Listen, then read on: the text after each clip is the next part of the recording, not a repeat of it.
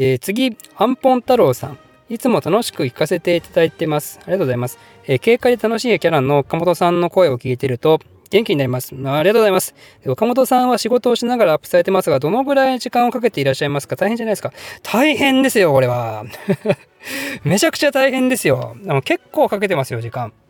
えっとね、大体、あの、構成が3つぐらいあんのかな？動画を作るのに。1つは何を喋ろうかなっていうのを考えるフレーズと、もう1つは、えー、録音するフレーズと、で、最後に、え、動画を編集するフレーズだと。でそれぞれの時間が多分、どうかな何を喋るか考える時間と動画を編集する時間が同じぐらい。でここの2つが時間かかってますね。えー、それぞれ2時間3時間ずつぐらいかな。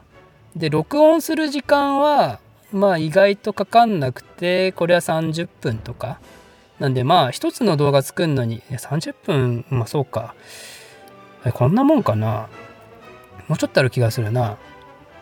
動画を編集するのは5時間ぐらいかかってるかな。なんだかんだ。だから、まあ、8時間9時間下手したら10時間。その時間によっては10時間ぐらい1本の動画作るのに使えますね。でえー、毎日時間かけられても、まあ、やっぱり2時間3時間が限界なんで一つの動画作るのにやっぱり3日間ぐらいはかかっちゃうって感じですかね。でもし1日休みの日とかを入れちゃうと、まあ、もちろんその分長くなるという感じなんで結構結構忙しいです。聞いてください。結構頑張ってますんで。はい。えー、次、オールさん、オーオールズさん。最近クソほど回ってます。ありがとうございます。ツイッターも行きますね。ありがとうございます。頑張ってください。頑張り、頑張ります。ありがとうございます。えー、次、F1024 さん。F1024 さんっていうとちょっとまず紛らわしいな。F1024 さん。F、えー、サウザンド24さんね。えー、5000人突破おめでとうございます。ありがとうございます。えー、毎回新しい動画が待ち遠しくて気づけばすっかり岡本歴史ジャンキーです。ああ、嬉しい。質問はオーソドックスに好きな歴史上の人物トップ3をお願いします。好きな歴史上の人物トップ 3! えー、これはね、これも難しいな。実は。実は結構難しい。私ね、別に特定の、さっきはヨーロッパが好きっていうふうに言いましたけど、でも、すんげえこのフランスのブルボン朝のマジ大ファンなんだぜとかそういうわけではない。その古代ローマの帝政時代マジたまんねえとかそういうわけでもないんですよ。全般的に好きなんで、全般的に好きだし、個人個人に偏りがあるわけじゃないんで、難しいな。難しいけど、でも好きな人ってね、大体もうすでに動画に出してたりするんで、うん。多分アレクサンドロスはやっぱり好きかな。私もロマンを感じちゃいますね。アレクサンドロスと、誰だろうアレクサンドロスと、えー、ルソーはちょっと ダメかな。ここには。ルソーは好きだけど、でもルソーはちょっとあげるべきではないな。えー、あと誰でしょうね。カエサル、いや、カエサル別にそんなだな。うーん、誰でしょうね。ニコライ2世も、ニコライ2世は確かに好きかな。好きというほど別にそこまで詳しくないですけど、まあ、でもあの人間味がある感じの先生君主っていうのはね、嫌いじゃない。あの人は。でもじゃあトップ3にあるかどうかって言われて、まあ、非常に怪しいですよね、それもね。まあやっぱアレクサンドロス大王、アレクサンドロス大王と、アレクサンドロス大王と、アレクサンドロスだよと。っていう感じですかね。はい。大王ですからもうトップ3締めちゃうぞと。そんな感じですよ。はい。すいません。すいません。そんな感じですね。いや本当にあのごめんなさい。別にあのこの人が好きこの人が好きっていうのはあんまりない。あんまりない。みんな好き。みんな好きです。えー、次、えー、ミミリーナさん。ミリーナ1さんトークが快適なんで営業車運転しながら聞いてます。おー、嬉しいですね。私もね、あの、営業車運転した時期があって、やっぱ暇ですからね。とても 運転ばっかしてるとね。私もよくラジオとか聞いてましたね。回答いただけなくても大丈夫ですか？ふと思ったことをざっくり質問。質問1、話はもともとお上手だと察していますが、YouTube トークが快適すぎますね。すごい、やっぱりジェット編集とかしてるの？ああ、ありがとうございます。トークはね、いや別に、あの、うまくないですよ。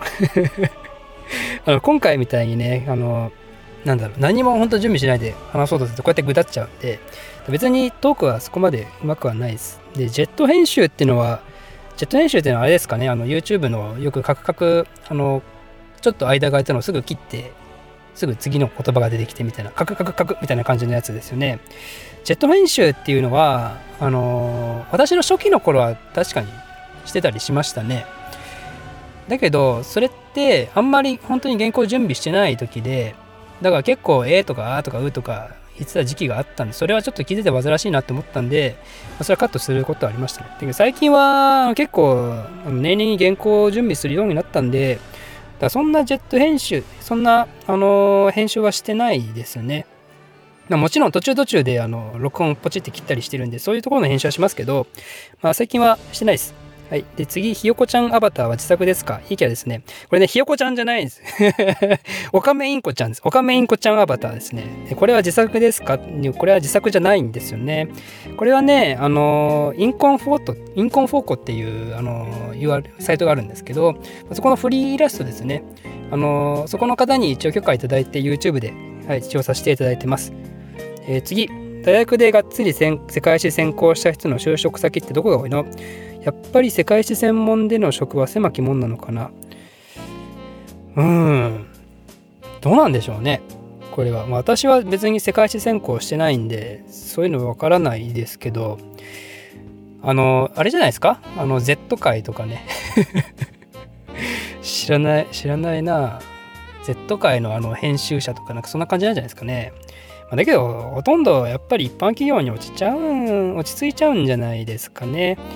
でも一般企業って言っても難しいですよね。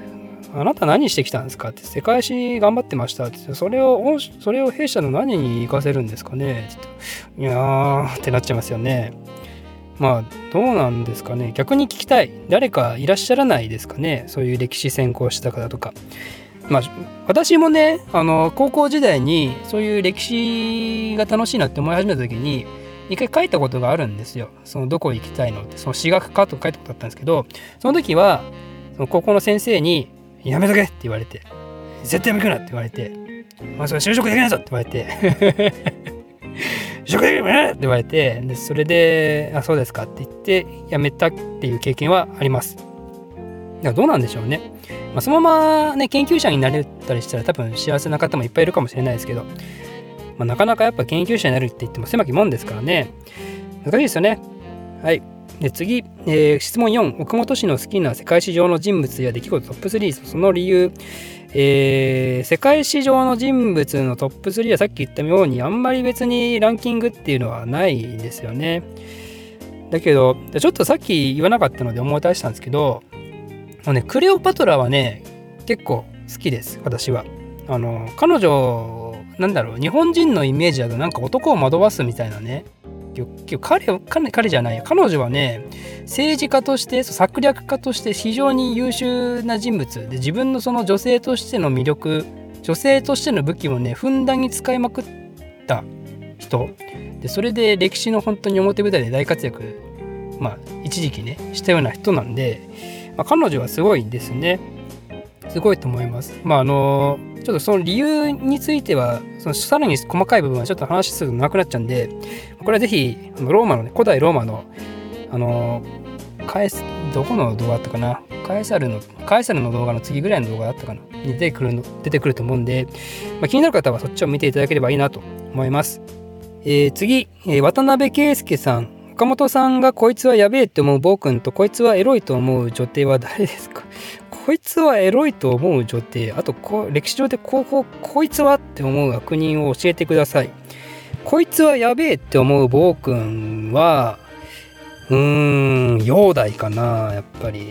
あのね、父親の看病をしてる間に、同じく父親の看病をしてた父親の奥さんにムラムラするっていう そういう超暴君エピソードがあるんで彼は。その父親の奥さんってあれです。再婚相手なんで若いんですよね。あのその煬帝のお父さんねあの陽剣って言うんですけど陽剣のそう再婚した女性が若くて綺麗だったと。でその陽剣が床に伏せてた時に一緒に看病したんですよ。父ちゃんってね。あんたみたいな感じで2人で看病してたんですけどあんたってこう必死に看病してる若奥さんのあのねボディを見てムラムラして襲っちゃうんですよ。襲っちゃってでそれで騒がれて要件ブチギレたんですけどでブチギレた要件を殺すっていう。で殺した挙句その若奥さんを、えー、やっちゃうと、まあ、そういう超暴君がいるんでこいつはやばいですよね。煬帝ね。であとこいつはエロいと思う女帝こいつ知らん知知らねえよって言ったらちょっと失礼ですけど。知らないよそんなの。知らないよ。い知らないよそんなの。エロいと思う女帝って。すごいくだらない質問でもなんかね。すごいくだらない質問すごい好きなんですけどこういう視点は。こいつはエロいと思う女帝って。知らないよ私は。もうこういうの知らない。あと歴史 歴史上でこいつはって思う悪人。悪人ね。悪人悪人悪人の定義って何でしょうね。まあその歴史ってねその物語性はあると言ってもやっぱりフィクションじゃないんでその何て言うんですかね漫画とか映画とかに出てくる絶対役みたいな人って多分出てこないと思うんですよ。まあ、人間ですからねそういう人たちはいたと思うんですけどでもその人たちが世界史上に出てくるほど有名な何かをしたかっていうと多分そうではないと思う。で軍のトップとか国のトップの人で、まあ、そんな無能な人がいてその結果すごい悲惨な目に遭わせたらそういう人もいるかもしれないですけどじゃあその人が悪人かと言われたら違う気がしますよね。だってその人にはその人なりのやっぱ信念があってこれをすると国が良くなると思って行動した結果でもその信念が客観的には全然ダメだったっていう多分間抜けなだけだったわけでだからってその人が悪人かって言ったら分かんないですよね。だからすいません私はこれは分かりません。悪人ね。悪人誰だろうね。まああのよく言われるのはラスプーチンなんかはねその悪く言われることはありますけどラスプーチンってあのロシアのね帝政ロシアの末期に出てきたあの階層ね階層怪しい層って書く階層ラスプーチンっていう人は確かに悪い人っていうふうに言われることは多いですけど、まあ、でもねこの人がじゃあ何で何で悪いのって言われたらちょっとわからない。ね。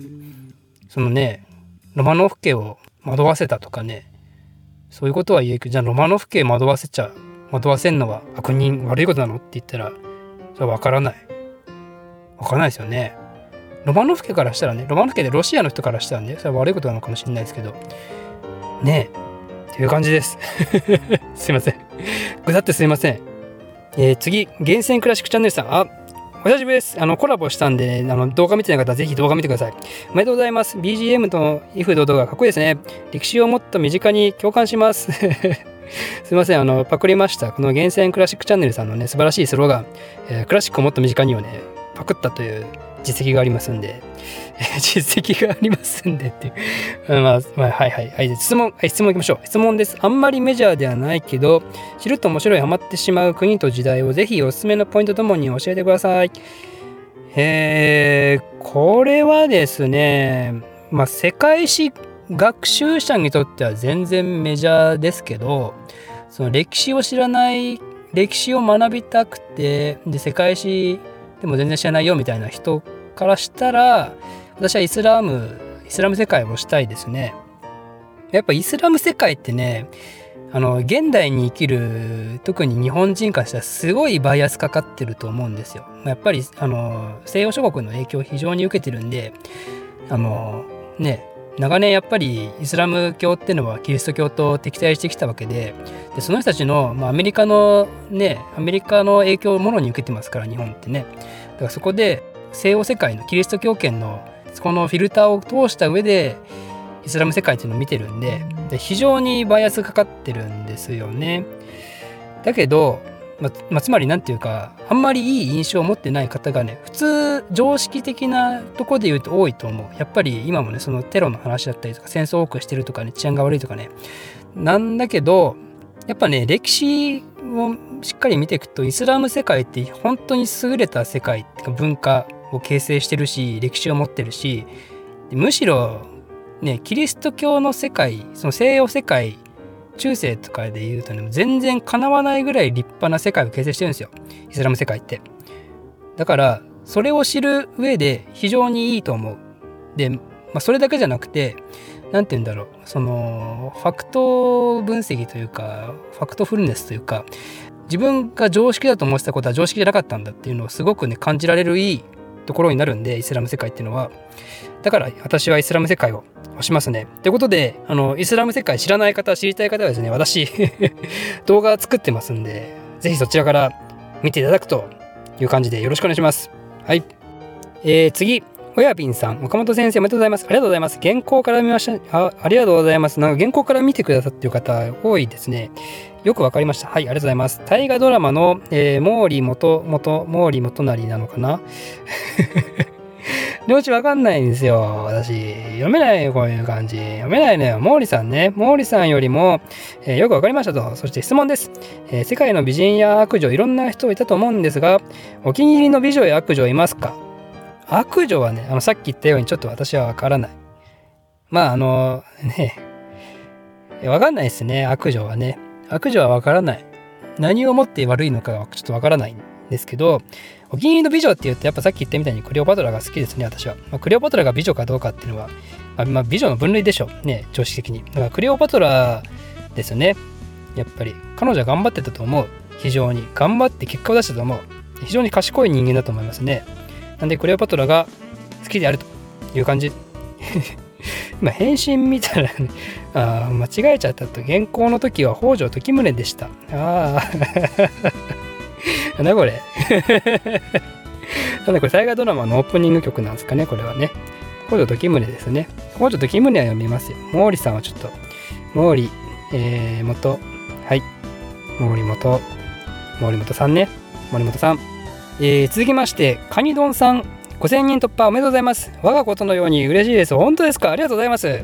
私も そう言われると非常に嬉しいですね。えー、質問なのですが、えー、歴史を学んできた中で感心したこと、驚いたことなどあれば教えてください。感心したことあ感心したおそういうことするっていう感じですよね感心したことってねそういうことするって思ったのは何だろうなあるかな何だろうな。そういうことする。そういうことするっていうのは うーん第一次大戦のあのドイツのあれかな。レーニンを送った封印列車かな。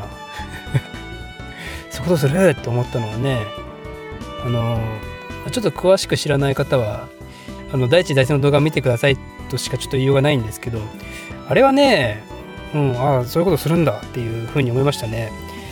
驚いたこと、ま、これもねあのさっきおっしゃおっしゃさっき言ったようにやっぱモンゴル帝国ですね。すげえじゃんってすげえじゃんモンゴルって思いましたね。あの最大半島を見た時はね。えー、次、しんごさん。はじめまして。チャンネル登録者5000人おめでとうございます。ありがとうございます。はじめまして。えー、僕は岡本さんの動画のおかげで歴史に興味を持ち、最近は歴史の if を考えることにハマってます。そこで一つ質問です。また歴史の if 系ですね。大正時代の日本がシベリア出兵に失敗した時、共産主義への対策とカオスな世界から距離を置くために鎖国していたらどうなっていたと思いますか？江戸時代のスペインなどの侵略から国を守った鎖国と同じように成功したと思いますか？これねこれ質問というか試されてますね私ね。試しに来てますね慎吾さんね私のことね。うーん。大正日本がシベリア出兵に疾病した シベリア出兵に疾病した時。うん、うん、似てるからね出兵と失敗ね。はい。鎖国してたらね鎖国してたらね私は良くない事態になってたと思いますねやっぱこの時ってもうちょっとあのかつてと違って世界と世界が絡み合いすぎてますんで、まあ、このあとねあの第二次大戦は仮に被害を最小限で食い止めることができたとしてもでもその後冷戦っていう時代が来るじゃないですか。で冷戦が来た時にそのね冷戦ってのも東側と西側のあのパイの取り合いなんで世界のね国たちのね。でそれで考えた時に日本っていうのは地政学上非常に大事な土地になるわけですよ。まあ、世界地図見てもらえば分かるんですけど、ね、日本の場所って太平洋の玄関でしょ？で中国からしたらねあの世界地図を逆にするとこれは分かりやすいってよく言われるんですけど世界地図逆にしてもらうと中国がその太平洋に行きたい時に日本が蓋をしてると。日本っていう国が中国の支配下もしくは中国と仲間になればね中国からしたら太平洋に進出する非常にいい機会になるというわけなんですよ。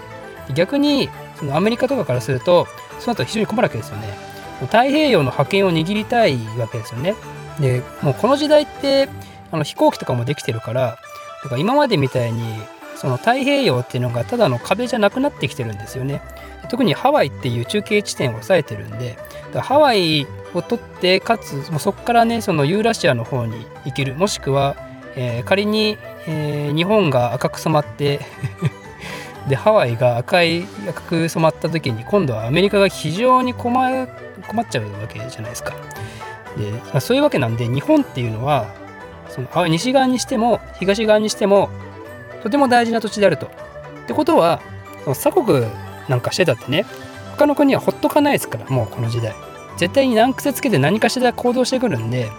でむしろ鎖国なんかしてるとね核に対する、まあ、核なんか日本持ってないですけど核核の知識もない中でねその抑止力っていうものがないんでだからね守ってくれないし自分でも守れないわけですよね。だから結局ねあのすごく嫌な目に遭うと思う私は。その今の日本第二次大戦で負けてアメリカの支配下になった以上にねなんでまあ、私は、えー、鎖国っていうのは、えー、お勧めしないという感じになります。えー、次、TOK さん。5000人おめでとうございます。ありがとうございます。もう6000人も達成ですね。ありがとうございます。えー、学生時代歴史に興味なかったのに、荒沢になった今まさに岡本さんのざっくり世界史から興味持っていろいろ調べてます。もう私と同じですね、これは。もうね、歴史を学ぶのに、ね、年齢なんかないですからね、もう。私だってね、あの学生終わった後にだいぶブランク空いて、ほぼ全て忘れましたけど、でも最近で勉強しだしてようやくまた楽しいなって思い、思い出してきたんで、だからもう、勉強するのは年齢問わずという感じで、はい。で、次、えー、質問ですね。質問ですね、えー、仕事しながらの動画更新ってめちゃくちゃすごいだと思ってます。YouTube のための準備や収録時間をいつ作ってるんでしょう。えー、まあ、これはさっき言った通りですね、まあ確かに大変なんですよね。で、時間もかかってると。でその収録時間いつ作ってるのかっていうとこれまたね結構大変ではあるんですけど、まあ、幸いなことに私の今の本業の方はずっとテレワークでやってますんでだから結構時間が有効時間があるわけですよ。あの出勤とか退出勤退勤？出勤退勤？通勤してる時間ね？通勤してる時間が完全にフリーになったんでそこがまず使えると。なんで朝朝にちょびっとやって、あと昼休憩ですね。昼休憩も使えると。昼もちょびっとやって、で夜も、えー、仕事が終わったらいつもは電車乗ったり歩いたりしてる時間を YouTube に使うことができるという感じですね。まあ、だけどね、やっぱ結構、あのー、ね、残業が多くなってきたら、ちょっとそれどころじゃない時もあったりするんで、やっぱ大変ちゃ大変ですね、やっぱね。だけど、まあ、こうしてやっぱ動画見ていただいてる方も多くいるんで、それが非常にモチベーションになってます。なんで本当にありがたい限りですね。え、次。ひよこのキャラは自作ですか？だからひよこじゃない これひよこじゃないんだ。これはオカメインコなんだ。めちゃめちゃ可愛い。ありがとうございます。名前あります？名前はないんじゃないですか？あの私も、あの、ね、これ、著作権フリーのイラストなんで、名前ないんじゃないですかね。えー、岡本さんのおすすめ YouTube チャンネルも知りたいです。あの、YouTube チャンネルね、だから、あの、私見ないんですけど、あんまり YouTube っていうのは。そんな中でも、えー、なんだろうな、あの自分が歴史の勉強をしてみて面白いなって思った動画で言うと、あの世界史の予備講師系の人たちのねチャンネルなんかはよく見てましたね。えっと、例えばあの神野さんとか神野先生の、えー、神野チャンネルだったかな？とかあとあの模擬セカっていう茂木さん茂木先生っていう有名な方がいるんですけどもこの人のチャンネルなんかも見たりしました、まあ、この茂木さんの方はその本当の予備校時代のその講義の音声録音みたいな感じなんで全然イラストとかもなかったりする字幕もなかったりするんで、ただ本当にただ聞くだけなんですけど、それでもね、やっぱプロの語り手、語り手じゃないな、プロの先生なんでね、やっぱ皆さん教えるのが非常に上手なんですよ。非常に上手だし、やっぱ知識も豊富だし、で何より、本業でね、こうやって世界史を教えてる方の内容ってことなんで、信頼性があると思う、私は。まあ、さっきね、あの、本当に正しいものを学びたいんだったら YouTube なんか見るなってまあ、そんな強いことは言ってないか。まあ、YouTube じゃない方がいいんじゃないっていうふうに言いましたけど、私はやっぱそうは言っても、全然ね、あの、知らない人が作ったやつよりかは、やっぱ予備校講師が作った方が信頼性はあるのは間違いないという感じでそれは見てましたね。で、あとは、えー、まあ、ポッドキャストになると、やっぱね、まあの、古典ラジオっていう、まあ、非常にその界隈では有名なポッドキャストがあるんで、これもね、よく聞きますね。これは、まあ、よく聞くっていうか、そんなよく聞く機会もないんだけど、あの、通勤するときね、リモートワークなんだけど、時々会社に行かないといけない日とか、そういう時には時々聞いてますね。まあ、これも、あの、非常に聞きやすくておすすめです。えー、次、えー、これで最後ですかね。えー、海なぎさんですかね。おめでとうございます。好きな映画知りたいです。えー、好きな映画はですね、えー、映画もね、あんまり見ないんですよ。私は。あのあんま得意じゃないんですよね。そのじっと座って何かを見る。あんまり昔から集中力がないんで。で特にあと集中力がない上に、私ね、お尻の皮がちょっと薄いんですよ。お尻の皮が薄くてね、あのずっと座ってると痛くなっちゃう。痛くなっちゃうから、もぞもぞしちゃうんですよ。で、もぞもぞするとさ、あの映画館でもぞもぞするとうざいでしょ、きっとね、後ろの人。で、そう思っちゃうんですよね。今、もぞったらちょっとうざいかな、みたいな感じに思って、なかなか集中できない。で、あんまり映画館に行って映画を見ることがないですよね。まだけどね、あの、ゴジラはね ゴジラはよく見てた。いや全然歴史関係ないですけど、ゴジラはよく見てましたね。あ、ゴジラでね、そう、ゴジラ見に行ってね、だだけどトラウマがあるんですよ。3D ゴジラだったかな。あの、3D メガネかけてゴジラ見に行くのがあったんですよ。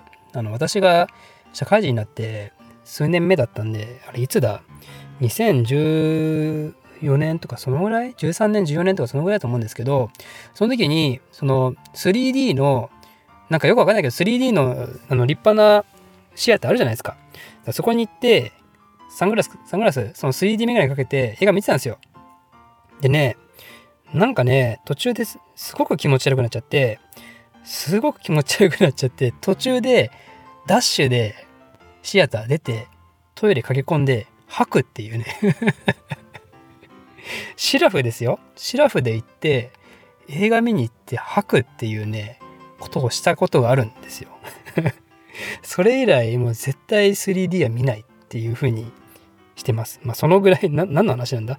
好きな映画じゃないですけど、まあ、そういうトラウマがあるんであんまり映画館行ってないですね。最後に見た映画何かっていうとあのあれ見たな？ヒトラー最後の何何日間みたいなそういうのは Amazon プライムで見ましたね。それが最後かな。まあ、あとはうーんあのでさっき私昔カナダに昔っていうかつい最近までカナダに住んでたって言ったんですけど日本にあの帰るために飛行機乗ったりすることあったんですよ。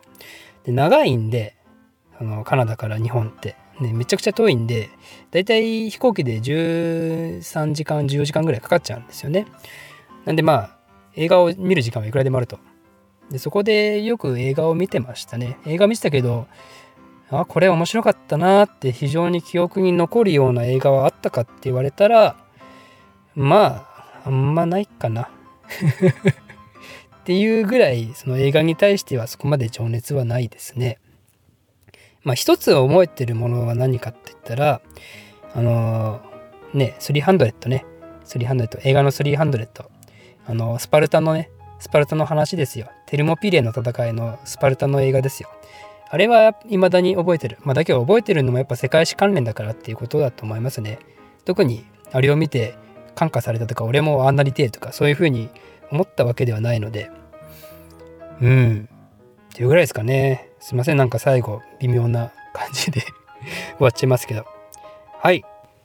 えー、ということで、こんなね、あの、喋ったのは初めてなんで、人生で こんなに喋ったことは初めてなんで、ちょっと汗かいちゃいましたけど、本当に皆さん、ありがとうございました。いろんなコメントありがとうございました。心温まるコメントありがとうございました。これがもうですね、あの、皆さんにためになるような、少しでも面白いと思ってもらえるような動画作成に努めてまいりますんで、まあ、やっぱりね、あの、5000人がゴールじゃないんで、あのー、この前の動画で説明した時に1万人、1万人を目標にちょっと頑張りたいなと思ってますんで、今後とも引き続き、えー、私の動画に、えー、私の動画をご視聴いただけると非常に嬉しいです。またね、あの、ご友人、ご家族、もう職場の方、学校の友人、誰でもいいので、もう広げまくってくれると、これまた非常に嬉しいという感じで、え、これからもどうぞよろしくお願いします。以上です。